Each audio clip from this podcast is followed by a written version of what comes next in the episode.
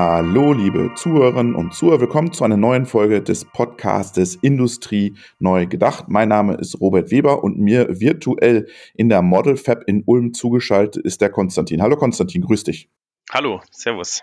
Stellst du dich doch bitte ganz kurz den Zuhörerinnen und Zuhörern vor. Mit wem haben wir es da zu tun? Genau, mein Name ist äh, Konstantin und ich bin äh, bei Bosch tätig für das Thema geschäftsbereichsübergreifende Produktentwicklung und da äh, mache ich halt ähm, den Kontext Digital Twin und eben auch die Standardisierungsaktivitäten rund um die Verwaltungsschale. Wir wollen heute genau über die Verwaltungsschale sprechen. Ich weiß noch, vor, ich weiß glaube ich, das war glaube ich 2015, hatte ich mal einen Termin beim ZVI, das war so eine Kaminabendrunde, da wurden immer Chefredakteure von, von Fachmagazinen eingeladen und da war der Michael Hoffmeister von Festo und der hat das erste Mal dort von dieser Verwaltungsschale gesprochen und wir haben dann alle so ein bisschen gegrinst, weil wir uns gesagt haben, da habt ihr euch ja einen ganz innovativen, tollen Namen aus, ausgedacht für, für die Zukunft der Industrie 4.0, eine typisch deutsche Verwaltungsschale. Wo ist dir die Verwaltungsschale zum ersten Mal begegnet? Tatsächlich ist sie mir auch so im Laufe des Jahres 2016 dann mal erstmalig begegnet. Also das war im Rahmen von einem öffentlich geförderten Projekt, damals noch Basis 4.0.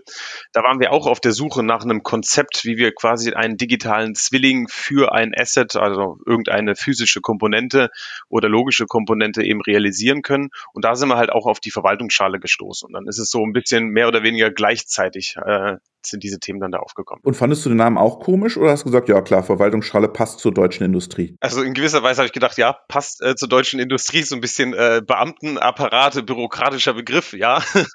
Aber ähm, es trotzdem, also man kann damit leben, also das ist ein Begriff. Ne? Ja, also ich musste damals schmunzeln, aber diese Verwaltungsschale kann ja was ganz Tolles. Kannst du mal das Grundprinzip der Verwaltungsschale erklären? Ja, also die Verwaltungsschale ist ein bisschen der Single Point of Information für ein Asset. Hört sich viel besser an. Ne? Geht doch, ja. ne? Ja. Ähm, das heißt also, wenn ich mich sozusagen auf ein, auf ein Asset verbinde, ist das sozusagen die erste Auskunftsstelle, wo ich irgendwelche technischen oder fachlichen Daten rund und dieses Asset dann eben finde.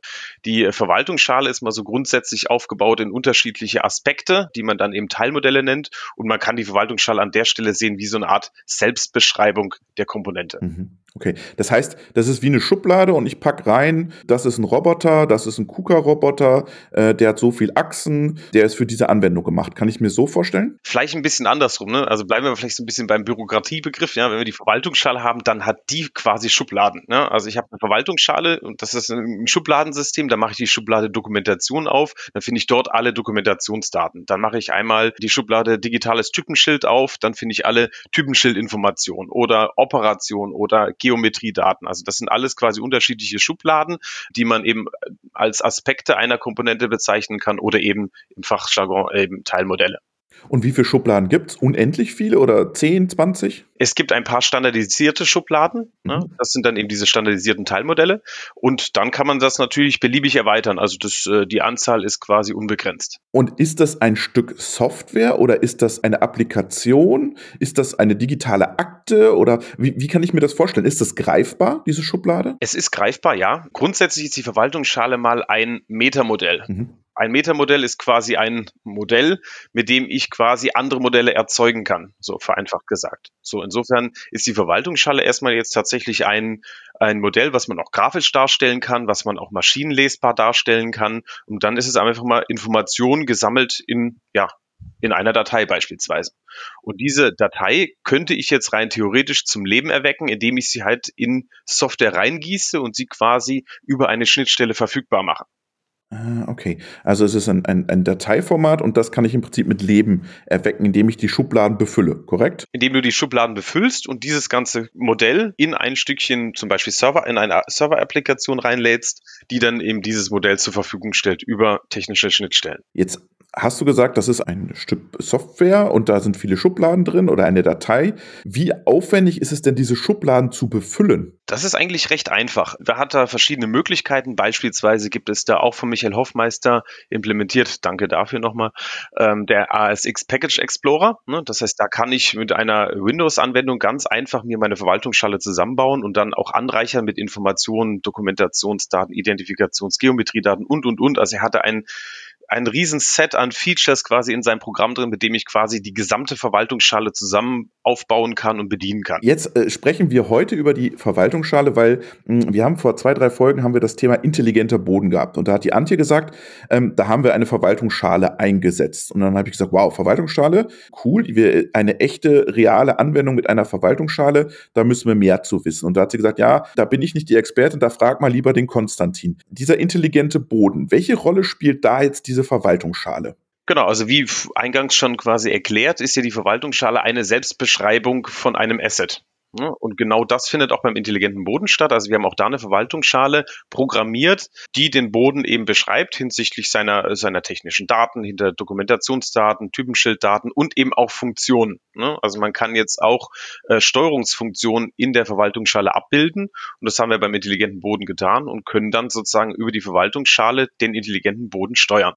Moment, du hast gesagt, du kannst eine, eine, Beschreibung machen, du kannst das Asset anlegen. Wie machst du jetzt eine Steuerung in der Verwaltungsschale? Genau, also das äh, passt eigentlich ganz gut zu dem ähm, ASX Package Explorer, weil es gibt neben dieser Modellierung mittels des ASX Package Explorers eben auch noch Open Source ähm, Lösungen, mit denen man Verwaltungsschale programmieren kann. Ähm, eine so eine Open Source Lösung ist diese Eclipse Basics Lösung, also Basics B-A-S-Y-X geschrieben, kommt auch aus dem Basys Projekt, wo eben nicht das X hinten dran ist. Und mit dieser ähm, Lösung, mit dieser Open Source Lösung kann man eben Verwaltungsschalen programmieren, also komplett runterschreiben. Und Warum brauchst du jetzt in diesem Boden eine Verwaltungsschale? Weil du kannst sie ja auch im Prinzip äh, über, über eure anderen Systeme steuern. Du brauchst ja keine Beschreibung von dem Boden zu machen. Was hat das für einen Vorteil für den Kunden?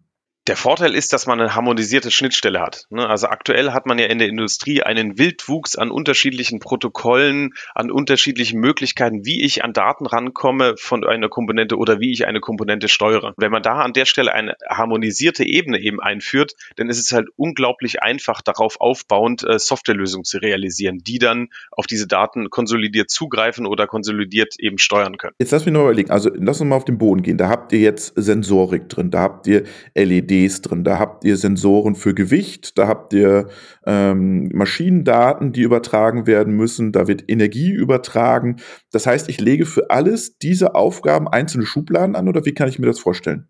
Wir haben jetzt an der Stelle ähm, für den Boden quasi ein gesammeltes Teilmodell generiert, das hieß dann Asset Control.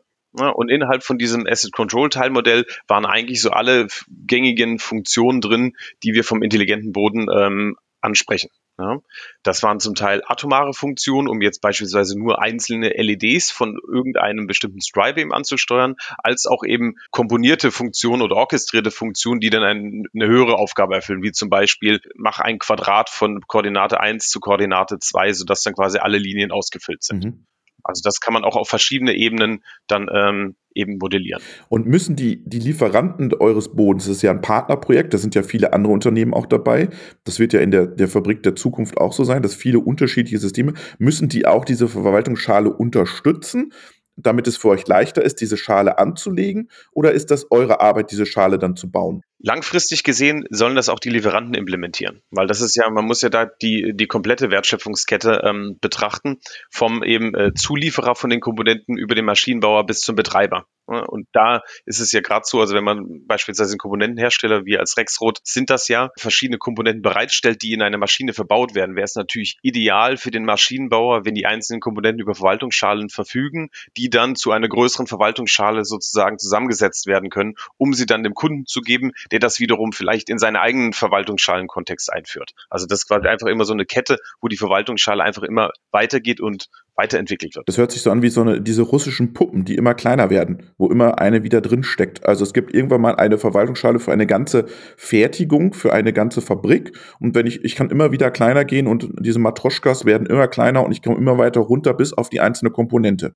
Genau, so kann man sich das ziemlich gut vorstellen, ja. Wie aufwendig ist denn das für jedes, jede Komponente eine Verwaltungsschale aufzusetzen? Also sagt ihr, ich muss wirklich bis zum letzten Sensor eine Kom Komponenten der Verwaltungsschale bauen oder sagt, wann, wann hört ihr auf? Von der Feldebene bis in die Cloud? Wo, wo, wo macht es da Sinn, eine Verwaltungsschale zu setzen? Also da ist es immer Use Case abhängig. Ne? Also man könnte theoretisch eine äh, Verwaltungsschale machen für die kleinste Schraube Ist die Frage nur, macht das dann an der Stelle jetzt wirklich Sinn? Meine Meinung und meine Empfehlung ist immer, naja, das ist einfach, äh, man bringt in die Verwaltungsschale die Informationen und Funktionen rein, die man dem Nächsten in seiner Kette gerne mit auf den Weg geben möchte. Also was würde ich quasi dem, meinem Kunden geben, dass er die Komponente optimal bei sich eben einsetzen kann?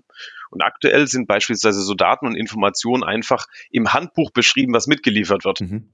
Und wenn es doch schon im Handbuch drin steht, dann könnte ich das doch digitalisieren und diese Funktion dann noch in die Verwaltungsschale reinpacken und auch die Funktionen, die dort in diesem Handbuch beschrieben sind, wo dann die Schnittstelle dokumentiert wird, kann ich ja auch mit reinbauen, weil das habe ich ja bisher eh schon meinem Kunden ähm, indirekt angeboten. Jetzt kann ich es ja auch, ähm, auch digital machen. Das, das wäre ja cool, weil du, ich, ich stelle mir jetzt vor, du bist in einem CAD-System und du, du ziehst dir sozusagen aus dem Online-Shop Komponenten und du, das CAD würde sofort erkennen, die passt oder die passt nicht. Genau. CAD-Modelle sind beispielsweise auch ein Aspekt, der in die Verwaltungsschale mit integriert werden kann. Ne? Also ich würde jetzt ähm, an der Stelle beispielsweise mir vorstellen, ich gehe eben auf so eine Seite, lade mir dann die Verwaltungsschale zu einer Komponente runter im Offline-Format und wähle dann da noch mit dazu an, dass ich beispielsweise auch die CAD-Modelle äh, mit in der Verwaltungsschale mit drin haben möchte. So. Und dann kann ich diese ASX-Datei oder diese serialisierte Verwaltungsschale in mein Engineering-Tool importieren und das würde dann beispielsweise eben die CAD-Modelle äh, benutzen und auswerten. Ja, das, das wäre ja schon ein, ein Riesenfortschritt, ja. Definitiv. Aber ist das eher eine, sagen wir mal, eine, eine Optimierung von Konstruktion und Entwicklung? ich könnte mir ja vorstellen, wenn du so eine Verwaltungsschale hast, dann kannst du ja auch Informationsmodelle von oben wieder runterspielen auf die einzelne Komponente. Natürlich, das ist auf jeden Fall bidirektional. Ne? Also Daten kommen von unten nach oben, als auch von äh, neue Daten, die von äh, anderen Systemen kommen, können auch in die Verwaltungsschale mit reingespiegelt werden. Und standardisiert ihr diese Datenformate? Also digitales Typenschild, da gibt es ja, glaube ich, Standardisierungsbemühungen. Dann gibt es diese Digital Twin-Organisation. Wie, wie, wie findet diese Standardisierung statt? Genau, also die Standardisierung von den offiziellen äh, Teilmodellen, die findet eben in den, in den Gremien statt. Und dann haben wir natürlich auch interne Standardisierungsaktivitäten. Ne? Also ähm, man möchte jetzt natürlich auch bestimmte Teilmodelle, die werden jetzt äh, beispielsweise nur im Bosch-Kontext oder so ihre Gültigkeit behalten. Also da ist, da ist man an der Stelle frei. Es ist natürlich draußen in dem Moment, wenn man den eigenen Unternehmenskontext verlässt, ist es natürlich umso wichtiger, auf die, die offiziellen Standards äh, zu setzen. Aber man hat natürlich auch nochmal seine, seine eigenen Teilmodelle, die jetzt natürlich kein offizieller Standard sind, aber die man trotzdem dem Nächsten in seiner Kette, dem Kunden, mit auf den Weg gibt. Meinst du, es entstehen dann wieder so Nutzerorganisationen? Also zerbröselt ist ja doch wieder. Wenn jetzt der sagt, der Bosch mache ich da meine eigenen Standards, dann sagt der XY, dann mache ich auch noch meine eigenen Standards und der auch noch. Naja, das sind in, in der Stelle jetzt nicht ähm, so gesehen Standards die einzelnen Elemente, die ich innerhalb von so einem Teilmodell habe, die kann ich ja immer noch semantisch beschreiben mit offiziellen Standards. Ne, ich kann beispielsweise einzelne Merkmale auf, da kann ich auf E-Class referenzieren, wo dann die Informationen dann beispielsweise hinterlegt sind, worum es sich denn bei diesem einzelnen Merkmal handelt. Ja, das kann ich ja dann trotzdem noch machen und würde dann jetzt äh, nicht irgendwie einen, einen anderen Standard initiieren. Wichtig ist nur, dass man natürlich auch unternehmensintern bestimmte Elemente vereinheitlicht, damit man sie an anderen Stellen wiederverwenden kann wenn du jetzt mit euren Kunden sprichst, mit euren äh, Maschinenbauern, denen ihr zuliefert, eure Komponenten, mit euren Kunden, die vielleicht ganze, ganze Strecken, ganze Automatisierungslandschaften von euch gebaut haben, wie weit sind sie mit dem, mit dem digitalen Zwilling und mit dem, mit der Verwaltungsschale? Ist das für die böhmische, sind das für die böhmische Dörfer oder sagen die, ja, das macht Sinn, da wollen wir auch rangehen? Ja, das ist, das ist jetzt stark im Kommen. Ne? Also wenn man jetzt noch überlegt, wie sich, wie sich das entwickelt hat, auch in, dem, in den Standardisierungsgremien, also da gab es auch mal 2017, 2018 gab es mal den Tag der Verwaltungsschale. Den Tag der Verwaltungsschale. Den Tag der Verwaltungsschale, ja. Und da waren wir da in so einem unglaublich kleinen Kreis von ein paar, von ein paar ähm, Partnern, die dann, die dann sich diesem Thema dann gewidmet haben. Und wenn man jetzt mal schaut, das letzte Mal, wo wir in Präsenz dann da waren, ich weiß jetzt gar nicht, muss ja 2019 gewesen sein, war das ja schon mal ein Riesensaal, der dann da gefüllt war, wo die Leute dann dran waren und es kommt jetzt auch in den, bei den Industrieunternehmen immer mehr und mehr an, das Thema Verwaltungsschale jetzt wirklich äh, sich anzuschauen und auch zu integrieren in die Produkte. Und wo glaubst du, braucht es noch Aufklärungsarbeit? Also dieses ganze Thema leichte Integration, leichte, äh, leichtes Engineering oder eher das Thema, du kannst damit noch viel mehr machen, weil du viel schneller Informationsmodelle draufspielen kannst und Optimierungen fahren kannst. Wo siehst du da die größeren äh, Hebel? Also man muss das, das gesamte Konzept der Verwaltungsschale immer und immer wieder dann nochmal erklären, in welchen Kontexten es das möglich ist. Also ich habe es jetzt auch über die Vergangenheit immer wieder gesehen, was alles unter der Verwaltungsschale in den Köpfen subsumiert wird. Und äh, da muss man einfach wirklich klarstellen, wofür das ist, ähm, was man damit macht und vor allen Dingen ganz, ganz wichtig, die Softwarelösung, die darauf aufbauen. Weil sonst ist immer so die Frage, naja, warum soll ich jetzt eine Verwaltungsschale anbieten? Es gibt doch keine Software-Applikation, die das irgendwie konsumiert und dann benutzt. Davon muss man weg. Ne? Das machen wir auch in einem, in einem Basisprojekt, ähm, sieht man das auch. Da haben wir auch Lösungen, die dann eben drauf aufsetzen, die dann einfach auch den Mehrwert eben dieser Standardisierung im Untergrund dann eben zeigen. Und das, äh, das muss halt eben kommuniziert werden und da muss auch viel noch in Entwicklungsarbeit auch geleistet werden. Ich glaube ja, dass für viele schon mal ein Riesenvorteil wäre, wenn sie wüssten, welche Assets sie überhaupt alle in ihrer Fabrik haben und das über, über zwei Klicks über eine Verwaltungsschale sozusagen rausfinden würden. Weil ich habe das Gefühl, wenn ich in der Fertigung bin, die wissen gar nicht, welche Assets da überall sind. Absolut. Also das ist, das ist so fast schon eins der einfachsten Anwendungsfälle der Verwaltungsschale, wo sie dann direkt einen Mehrwert liefert. Haben alle Geräte ihre, ihre, ähm, ihre Verwaltungsschale und damit ihre standardisierte Auskunftsstelle, kann ich auf einen Schlag einfach drüber iterieren und einfach alle meine Assets dann rein importieren in mein Asset Management System, um dann zu sehen, was ich denn überhaupt alles habe. Und je mehr standardisierte Teilmodelle sie dann auch noch implementieren, desto besser ist das ganze äh, System an der Stelle dann auch noch. Also ist es ein großes Inventurprogramm? Kann man, also das, das wäre ein Use Case, den man damit realisieren kann, ja. Jetzt habe ich eine bestehende Produktion. Wie aufwendig ist es denn jetzt, jede Maschine in so eine Verwaltungsschale zu bringen oder für jede eine anzulegen? Auch wieder sehr, sehr unterschiedlich. Wenn man jetzt eine Maschine hat, die jetzt beispielsweise jetzt schon ein bekanntes Protokoll irgendwie spricht, dann kann es, kann es sein, dass man an der Stelle einmal einen Protokolladapter schreibt und dann hätte man recht leicht auch für, für andere Anlagen kann man diesen Protokolladapter beispielsweise wiederverwenden. Wenn man jetzt komplette Heterogenität hat, dann wird es natürlich ein bisschen, bisschen schwierig. Also Bestands, Bestandsanlagen muss man sich immer erstmal genau anschauen, inwieweit das Sinn macht die dann komplett auch umzustellen und muss ich natürlich da auch äh, Gedanken machen, bringt es mir dann an der Stelle dann einen Mehrwert? Also die, einfach nur umstellen wegen des Umstellens willen ähm, ist vielleicht nicht optimal. Bei Neuanlagen definitiv, äh, da sollte man das auf jeden Fall so machen. Bei Bestandsanlagen eben anschauen, ähm, was man, was man dadurch gewinnt. Jetzt bin ich ein bisschen verwirrt. Jetzt haben wir eine Beschreibung. Jetzt haben wir aber auch sowas wie, wie OPC-UA, ja, dieses, der USB-Stecker der Fertigung sozusagen, der ja auch eine Beschreibung der Maschine oder des Roboters mitliefert. Ist das dann eine Konkurrenzsituation oder ergänzend oder wie, wie nimmst du das wahr? Das ist auf jeden Fall eine Ergänzung. Also in, kein, äh, in keinster Weise ist es irgendeine Form eine Konkurrenz. Also wir werden grundsätzlich mehrere Standards in der, in der Welt haben, die koexistieren. Und die Verwaltungsschale, das ist auch so ein ganz nettes Feature davon, äh, ist eben sozusagen die logische Klammer, die andere Standards eben mit aufnimmt. Das heißt, ich kann jetzt aus der Verwaltungsschale heraus bestimmte andere Standards eben referenzieren ne, und integrieren. Es gibt da zwei Möglichkeiten. Ich kann natürlich bestimmte Standards einfach replizieren. Also ich nehme einfach die Informationen, die dort drin sind, repliziere sie mit Hilfe des Metamodells der Verwaltungsschale und baue es quasi nach. Oder ich referenziere es einfach nur. Das würde man jetzt beispielsweise häufig auch im OpenCUA-Kontext machen, dass ich sage, okay, ich habe dort ein Teilmodell, das äh, nennt sich ähm, XY, das folgt einer OpenCUA Companion Specification. Und dann würde ich das einfach nur reinhängen und sagen, okay, ich Verwaltungsschale, ich Auskunftsstelle, ich gebe dir nur die Information, dass dort ein OpenCUA-Server ist und dass der folgende Modell folgt. Wenn du weitere Informationen haben willst, dann musst du dich an dieses Teilmodell dann eben direkt wenden. Ne? Also diese Verteilbarkeit von Informationen ist in der Verwaltungsschale auch gewährleistet und ist ein entscheidendes Kriterium für den langfristigen Erfolg. Erfolg. Jetzt haben wir gerade am Anfang ein bisschen scherzhaft über das, über das Wording äh, Verwaltungsschale gesprochen. Jetzt lass uns doch mal ein Stück weit international gucken. Äh, gibt es auch eine Verwaltungsschale Made in USA, Made in China, Made in India? Ist das nur was für den deutschen Markt, für den europäischen Markt? Wo geht da die Reise hin? Also definitiv international. Ne? Also die Standardisierungsbemühungen Richtung IEC, ISO-Normen sind schon im Gange. Da gibt es dann auch ein Gremium, was dann quasi daran, daran arbeitet. Soweit ich, da ist auch äh, der Michael Hoffmeister federführend mit drin. Ähm, soweit ich weiß, ist jetzt ähm, der erste Part dort dann schon auch released, wo dann so ganz konzeptuell darüber gesprochen wird und in den nächsten Parts wird man dann quasi mehr ins technische Detail gehen. Also was quasi schon in dem Dokument Verwaltungsschale im Detail released wurde in Part 1 und Part 2, kommt dann auch in, in in Richtung, in Richtung der Standards. Also die Reise ist auf jeden Fall international. Und das äh, ist dann auch wichtig. Wahrscheinlich wird sie dann äh, nicht Verwaltungsschale heißen im internationalen Kontext. Wir haben ja auch einen englischen Begriff dazu, Asset Administration Shell. Man kann auch Digital Twin dazu sagen, wenn einem das dann lieber ist. Ähm, das, das wird sich zeigen. Da gibt's aber eine, eine Riesendiskussion. Ist das schon Digital Twin? Das ist ja viel mehr als Digital Twin und so. Also da muss man, glaube ich, aufpassen. Ja, das ist, das ist definitiv keine, keine leichte ähm, Diskussion. Also kenne ich jetzt auch ähm, aus, aus vielen, vielen Bereichen heraus.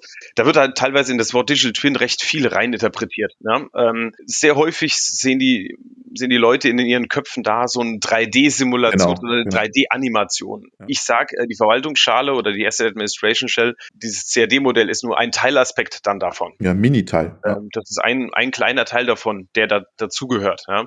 Manche interpretieren noch viel, viel mehr irgendwie rein, aber ich weiß nicht, ob sie es dann genau klarstellen können, was sie dann an der Stelle meinen. Ja. Naja, hört sich halt cool an, wir machen einen Digital Twin. So. Genau, ja.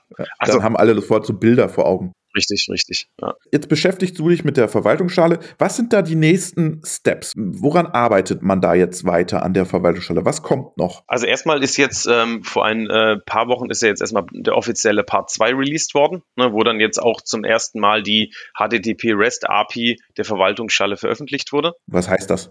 Das heißt, äh, dass es jetzt eine standardisierte Schnittstelle gibt, über die ich auf die Verwaltungsschale zugreifen kann via HTTP. Und ähm, das muss jetzt natürlich erstmal auch mal wieder in, in Software gegossen werden. Das ist jetzt quasi die Aufgabe von ähm, auch den Open Source Projekten wie das Eclipse Basics. Das wird jetzt auch quasi umstellen auf die neue Metamodell-Version und eben auch auf die offizielle standardisierte API. Also wir haben jetzt im Basiskontext schon über die letzten Jahre hinweg eine API entwickelt. Die, die jetzt offiziell standardisiert wird, ist sehr, sehr nah dran aber eben noch nicht 100 Prozent und das muss jetzt sozusagen dort nachgezogen werden. Und dann sind die nächsten Schritte ähm, weiter an den Softwarelösungen zu arbeiten, die dann darauf aufbauen. Weiter an den äh, Teilmodellen zu arbeiten, auch in den Gremien weitere standardisierte Teilmodelle rauszubringen, die ähm, dann quasi flächendeckend zum Einsatz kommen. Wer ist da in dieser Eclipse-Arbeitsgruppe? Wer engagiert sich da? Eclipse ist jetzt erstmal ein die Foundation. Die, genau, es ist die, die Eclipse Foundation und da sind jetzt in dem Kontext von Eclipse Basics arbeiten da jetzt mehrere Unternehmen an diesem Open Source Stack dann eben dran, die jetzt auch aus dem Basis, äh, Basis 4.2 Projektkontext kommen. Mhm. Okay. Da seid ihr auch dabei? Da sind wir als Bosch und als Rexroth auch dabei, genau. Okay. Und da, da trifft man sich ja, das ist ja der Open Source Gedanke ja auch, auch durchaus mit Wettbewerbern, oder? Oder verstehe ich das falsch? Naja, der Open Source Teil von, von Eclipse Basics, der ist jetzt mal in einem vorwettbewerblichen Kontext entstanden, eben aus einem öffentlich geförderten Projekt heraus. Und ähm, genau. Was sind jetzt deine nächsten Steps für 2022? Wir nehmen am Ende des Jahres 2021 auf. Was sind deine To-Dos in den nächsten Monaten, Wochen zum Thema Verwaltungsschale? Was liegt bei dir auf dem Tisch? Also einmal auch eben dieser Eclipse Basic Stack, dass der sozusagen auf, die, auf den neuesten Stand der Dinge kommt, dass die entsprechenden Softwarelösungen, die darauf aufsetzen, wie eben so eine Orchestrierungsplattform, dass die quasi auch auf, ähm, auf den richtigen Stand kommt. Und dann das ganze Thema Verwaltungsschale in die Produktisierung auch reinzubringen. Also das heißt, in unsere Rexroth-Produkte soll die Verwaltungsschale eben mit reinkommen. Ne, dass man quasi an der Stelle ähm, es auch dem Kunden eben leicht macht, für seine bestehenden Komponenten Verwaltungsschalen zu bauen und natürlich selbstverständlich für unsere Produkte, die wir rausgeben, dass dann da auch eine Verwaltungsschale mitgeliefert wird. Das heißt, jede Komponente von Bosch Rexroth kriegt die Verwaltungsschale mit in Zukunft. Langfristig gesehen, ja, genau. Wir drücken dir dafür und deinem Team die Daumen und ich sage vielen, vielen herzlichen Dank für den Einblick in das Thema Verwaltungsschale bei Bosch Rexroth. Schöne Grüße nach Ulm an Konstantin. Jo, danke dir, Robert.